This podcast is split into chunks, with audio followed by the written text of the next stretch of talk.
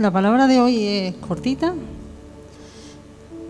y bueno, vamos a leer.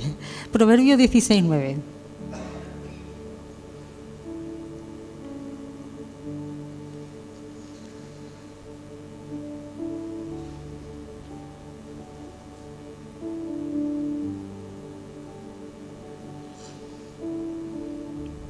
Dice,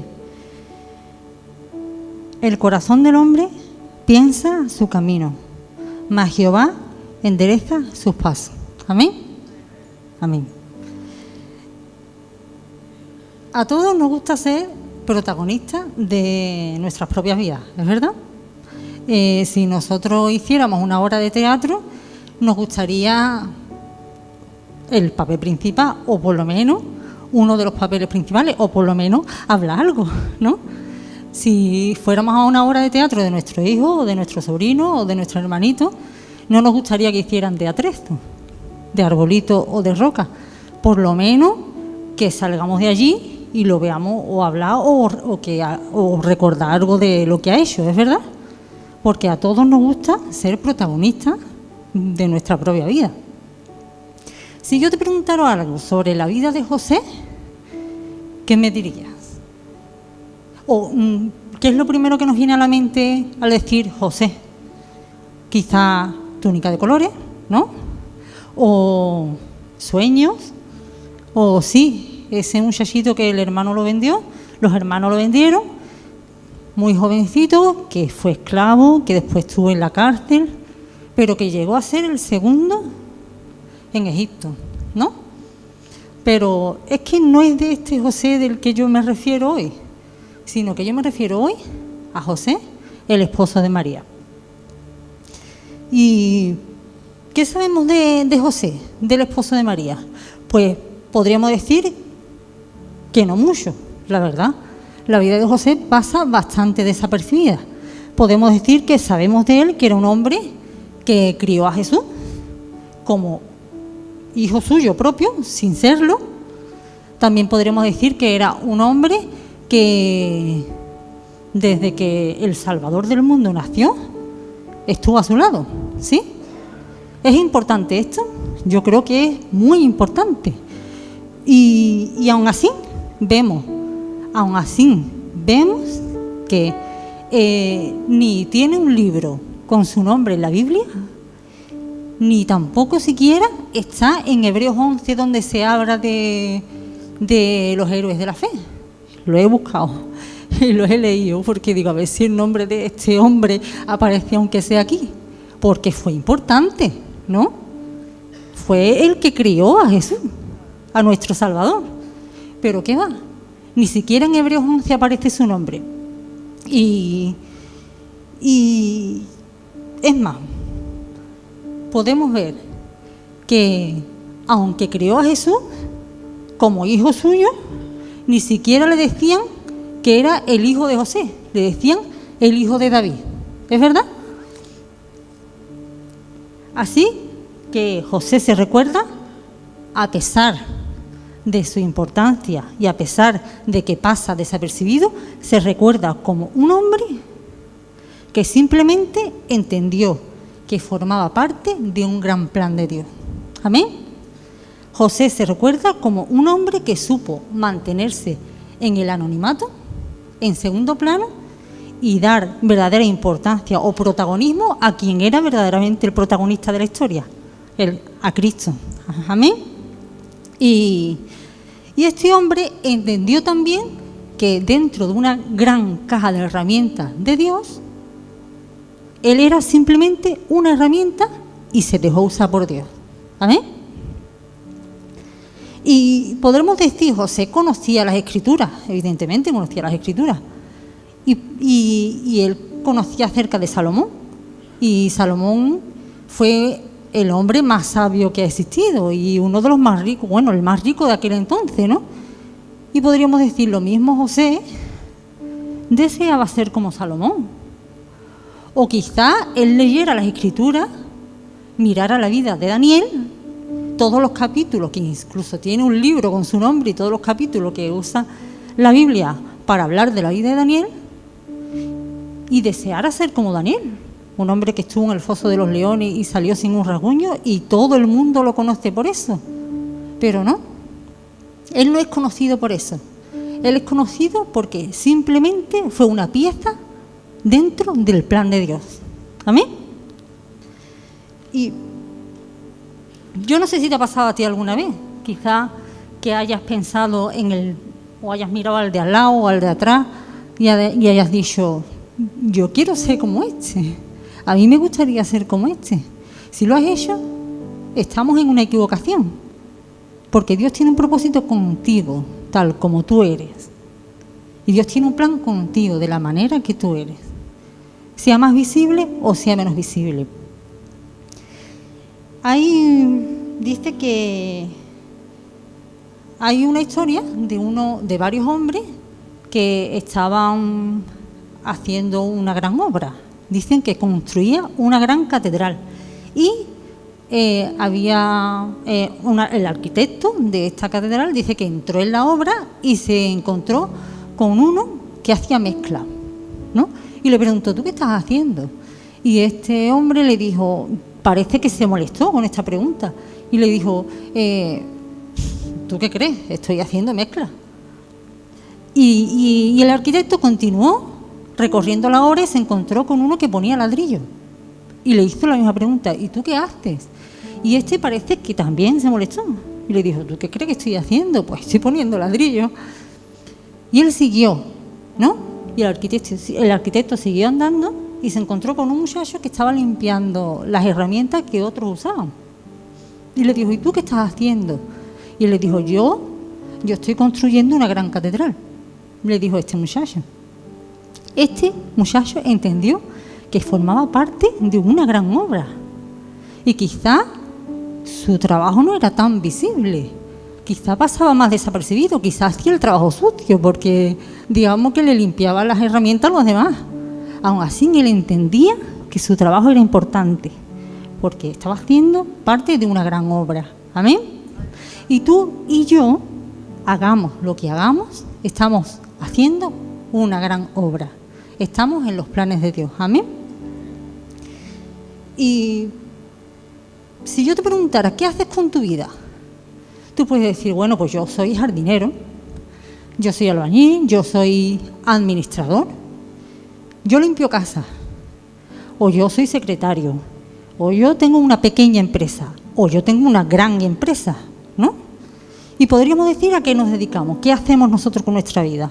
Pero si nosotros pensamos que simplemente eso es el todo, estamos muy equivocados, porque no hemos entendido lo que este muchacho entendió. Estamos dentro de un gran plan y de una gran obra de nuestro Dios. Amén.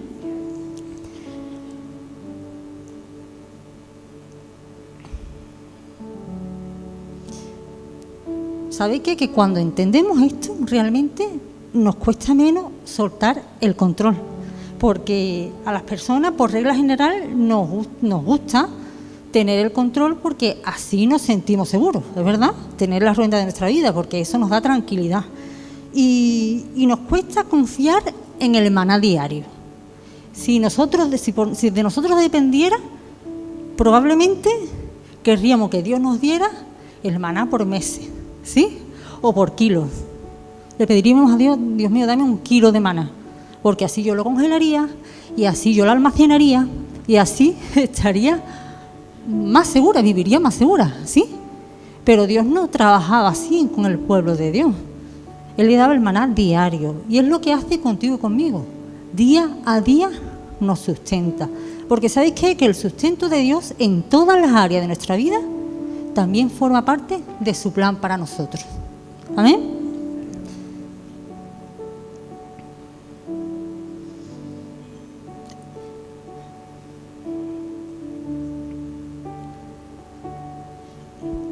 Y ya queda poco, pero para terminar nuestras vidas, nuestras vidas no nos pertenecen. Aunque creamos que sí, tu vida no te pertenece a ti, ni mi vida me pertenece a mí. Seguramente José, José, el esposo de María, si tuviera que decidir, él no hubiera decidido que las cosas pasaran como pasó, porque fue duro. fue muy duro. La vida de José no fue fácil. Para empezar, él, eh, eh, él tuvo que casarse con una mujer que ya estaba embarazada. Y seguramente habría rumores en el pueblo, o seguramente se tuvo que enfrentar, que enfrentar con más de uno de, y decirle que haya ido loca, ¿no? No era fácil. Probablemente si él tuviera que escoger, escogería estar en un sitio em, haciendo su trabajo, siendo carpintero, y no estar aquí y allí. No, ahora coja al niño y a la madre y vete aquí, que Herodes quiere matar al niño, y ahora vuelve y ahora regresa y va de aquí para allá. Era una vida incómoda, ¿no? Pero él entendió también que su vida no le pertenecía, que él no era el protagonista, que el protagonista es Dios. Amén. Así que él dejó su comodidad y hizo lo que Dios le dijo. Y cuando nosotros sabemos que nuestra vida nos pertenece, es mucho más fácil también entender que no tenemos el control de, por ejemplo, cuándo vamos a morir, ¿no? En estos días se ha dicho mucho, eh, el mañana no existe, ¿es verdad? Lo dijo David, luego también lo ha repetido Serafín, el mañana no existe, hoy estamos, dentro de 10 minutos no lo sabemos, y mucho menos mañana o la semana que viene, es que no lo sabemos, nuestra vida no nos pertenece, hermano. Y, y si nuestra vida no nos pertenece, mucho menos nos pertenece el el mañana asegurado, porque nosotros podemos ahorrar y no es malo. Es más, es bueno ser previsores, ¿no? Pero el confiar en esos ahorros, eso es muy malo. Porque nuestra vida nos pertenece, porque el dinero está en el banco hoy, mañana quiebra y nos quedamos sin un duro. ¿Y ahora qué? O por ejemplo, el trabajar duro para darle buenas cosas a nuestros hijos. O yo ni siquiera lo quiero para mí pero yo voy a trabajar duro porque quiero que mis hijos tengan ¿no? lo que yo no he tenido, ni siquiera eso. ¿Por qué? Tu vida no te pertenece. Y hoy tenemos un buen trabajo y mañana viene un virus raro y nos confinan dos meses y tu empresa va a quiebra y se acabó el futuro de tus hijos. Nuestra vida no nos pertenece. ¿Es así? Dice Jeremías 10:23. Conozco, oh Jehová, que el hombre no es señor de su camino, ni del hombre que camina es el ordenar sus pasos. No somos dueños de nuestro camino. Nuestro camino le pertenece a Dios. Amén. Así que confiemos en el sustento y en la provisión de Dios, en el maná diario. Entonces, ¿de qué se trata nuestro paso por aquí? ¿De qué se trata nuestro paso por aquí? No hace falta que mueva la cámara, Andrea. Voy y vengo rápido. ¿Sabe qué es esto? Una cuerda, ¿no? es una cuerda. Pero vamos a echarle un poquito de imaginación. Y, vamos a, a pensar que esta cuerda es nuestra existencia. ¿Vale? Esta cuerda la he buscado que fuera infinita, pero no la he encontrado en ningún sitio. Así que tiene su fin. Es larga, pero tiene su fin. Pero imaginémonos, echemos la imaginación y esta cuerda no tiene fin, ¿vale? Y esta cuerda es nuestra existencia.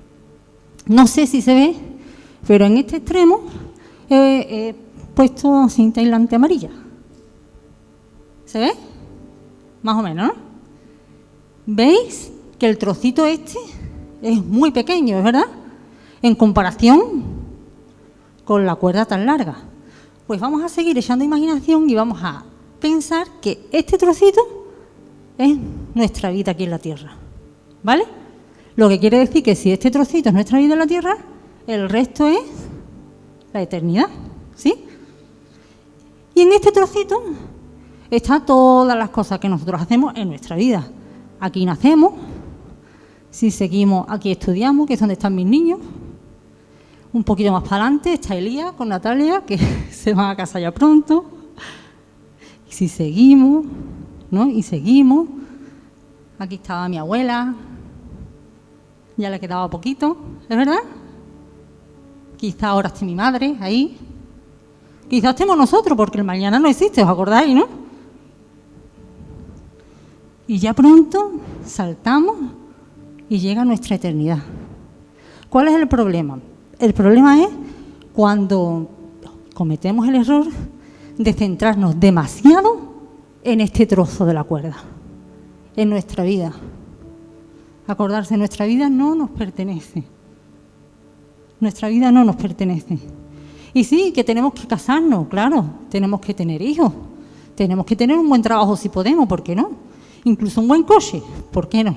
¿No? Pero acordarse que este trocito es solo un poco de todo lo que nos queda. No nos centremos solamente en este trozo, hermano. Acuérdate. Entonces, ¿de qué trata nuestro paso por aquí? Por la parte amarilla. ¿De qué trata? Trata de esto. A ver si lo encuentro.